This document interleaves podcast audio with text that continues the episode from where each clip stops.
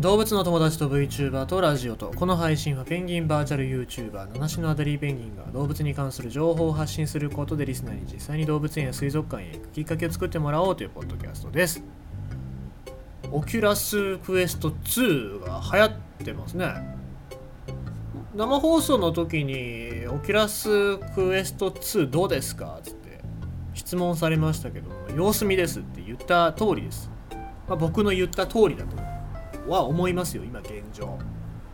なんでそんなこと言ってるかっていうとまあすごいいいんですよ Oculus Quest 2僕が今使ってる HTC Vive っていうのケーブルが伸びてて移動するのにもケーブルを引っ張りながら移動してるのでまあ結構動きに制限があるんだけども Oculus Questっていうのはそういうケーブルがないので、まあ、VR 独立した VR 機器として、えー、非常にいいって言われてるんですけどもなんせね Facebook 経由じゃないと使えないんですよ。だからその Facebook のアカウントっていうのが必要なんだけども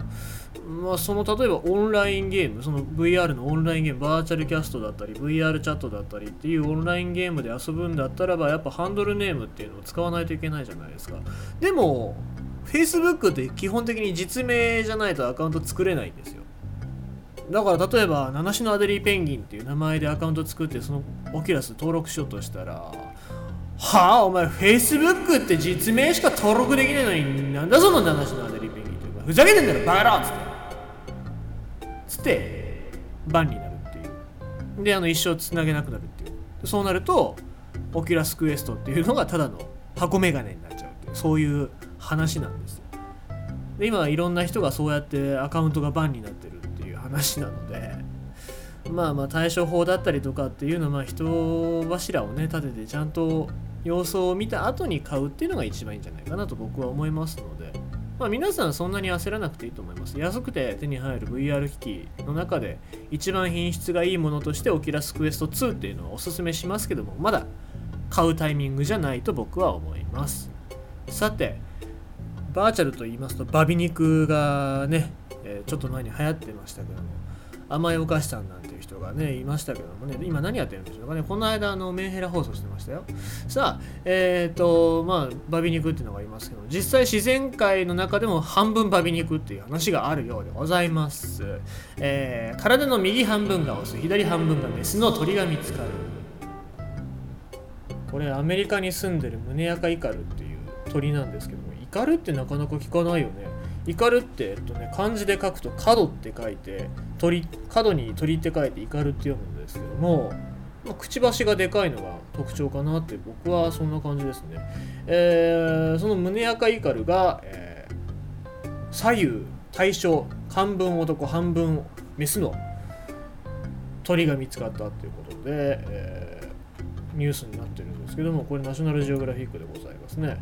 えー9月24日奇妙な胸赤イカルを発見したっていうことでこれあのペンシルベニア州パウダーミル自然保護区の、えー、個体数調査をしている研究者の人たちが見つけたっていうことで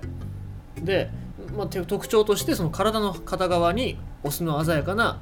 赤い羽反対側にはメスに見られる黄色い羽が生えていたと。で、まあ、これはくっきり2つに分かれた配色がオスとメスの特徴を併せ持つ、えー、私有私有モザイクまあ、雌雄同体っていうのはよく言いますけども雌雄モザイクっていうのが、えー、あるわけでございます。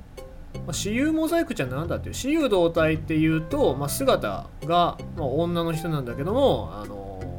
ー、おちんちんがあったりとか、えー、っていうね。まあそういうまあ巷で言うとあの二なりってやつでございますけども実際それはありますよ。ただあのこれに関しては、えーと、半分男で半分女。まあマジンガー Z でいうところのアシュラ男爵なんですけどもそういうのが鳥の中に見つかってるということで、まあ、本当にくっきり真ん中で分かれるんですね。例えばこれって蝶々だったら、まあ、半分メス半分オスだったりとか蜂だったりとかあとカマキリとか昆虫とかでもよく見つかるんですけども鳥で見つかるのは結構珍しいそうですね。まあじゃあどれぐらい珍しいのかっていうとこの調査60年近くやってるらしいんですけども捕獲された80万羽のうち5羽今までいたと。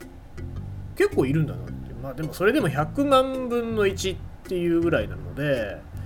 うんまあ、そんな可能性なんでしょうけど過去15年間でこの研究員の方は一度だけ左右で特徴が異なる、え、雌雄モザイクを目にしたけどもその個体も、えー、胸赤イカルだったっていう話で。もしかするとこいつらはそういう雌雄同体じゃないや左右、え、雌雄モザイクっ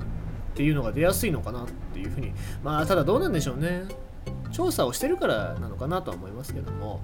えー、まあただ過去には見つかった例があるっていうことなので、まあ、100万羽中に1羽の可能性で出てくる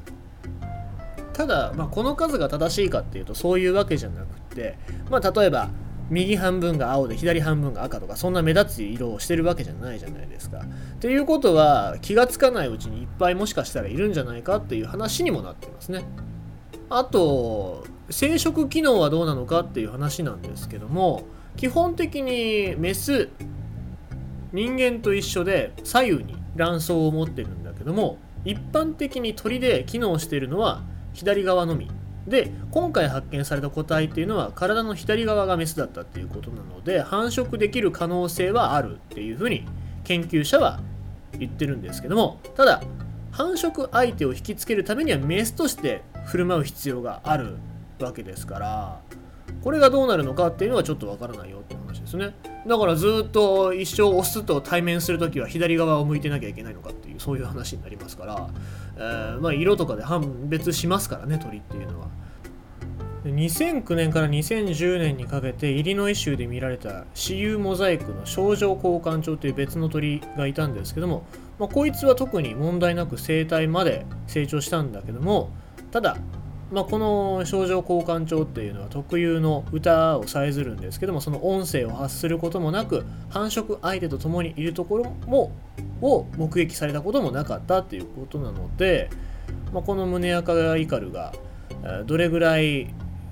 まあ、生き延びるかっていうのは分からないですしパートナーを見つけることができるかどうかは分からないですけどもまあ、実際調査もその間にその GPS つけたりとかっていうことをするわけじゃなくてもうその日のうちに捕まえてあ珍しいって写真撮って返したらしいんですけどもなので今はどうなってるかわからない。